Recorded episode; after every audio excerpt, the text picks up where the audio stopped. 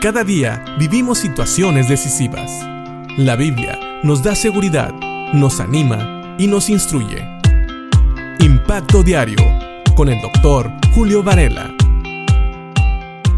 Hemos estado viendo en la carta de Santiago en el capítulo 1, de los versículos 12 en adelante, cómo Dios nos manda pruebas, pruebas que van a probar nuestra fe y que nos van a ayudar a tener mayor perseverancia en la vida cristiana. Esa perseverancia tiene que completarse en nosotros para que seamos completos en Cristo espiritualmente hablando y cabales, dice la reina Valera, sin que os falte cosa alguna. Esto es para el servicio de Dios. Ahora vamos a ver el versículo 5 del capítulo 1 de Santiago, donde dice, y si alguno de vosotros tiene falta de sabiduría, pídala a Dios, el cual da a todos abundantemente y sin reproche, y le será dada. Esto es muy importante. ¿Por qué necesitamos sabiduría? Porque seguramente durante las pruebas, cuando Dios esté probando nuestra fe, vamos a necesitar tomar decisiones y Dios quiere que sean decisiones sabias. Hay que aclarar algo, la sabiduría no es conocimiento ni es solamente inteligencia. La sabiduría es precisamente tener la inteligencia para saber aplicar lo que conocemos de la palabra en nuestra vida diaria. Eso es lo que es la sabiduría. Y cuando estamos pasando por pruebas, tenemos que tener la sabiduría, tenemos que saber cómo aplicar la palabra de Dios en nuestras vidas. Y quiero que veamos algo más acerca de este versículo.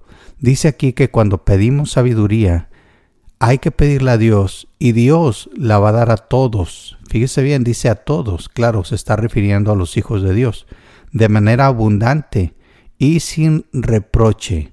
Dice aquí, sin reproche. Dios nunca nos va a echar en cara que le pidamos sabiduría. Esto es algo que le agrada a Dios. De hecho, tenemos un ejemplo en el segundo libro de Crónicas, en el capítulo 1, en los versículos 11 y 12, donde Salomón le pide a Dios no riquezas ni gloria, sino sabiduría. Y fíjense la respuesta de Dios. Dice, y dijo Dios a Salomón, por cuanto hubo esto en tu corazón y no pediste riquezas, bienes o gloria, ni la vida de los que te quieren mal, ni pediste muchos días, sino que has pedido para ti sabiduría y ciencia para gobernar a mi pueblo, sobre el cual te he puesto por rey.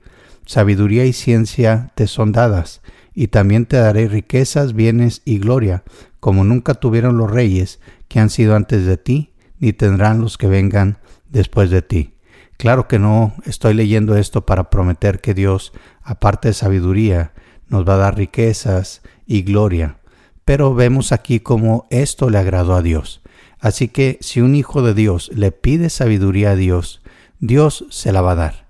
Dice aquí en Santiago, volviendo a Santiago capítulo 1 versículo 5, que la debe de pedir uno y Dios la va a dar a todos, todos los que pidamos sabiduría, nos será dada de una manera abundante y Dios nunca va a menospreciar a nadie que le pida sabiduría. De hecho, la Biblia en la nueva versión internacional lo pone de una manera interesante.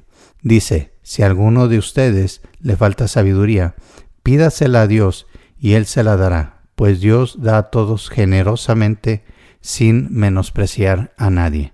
Dios va a dar sabiduría a todo el que le pida.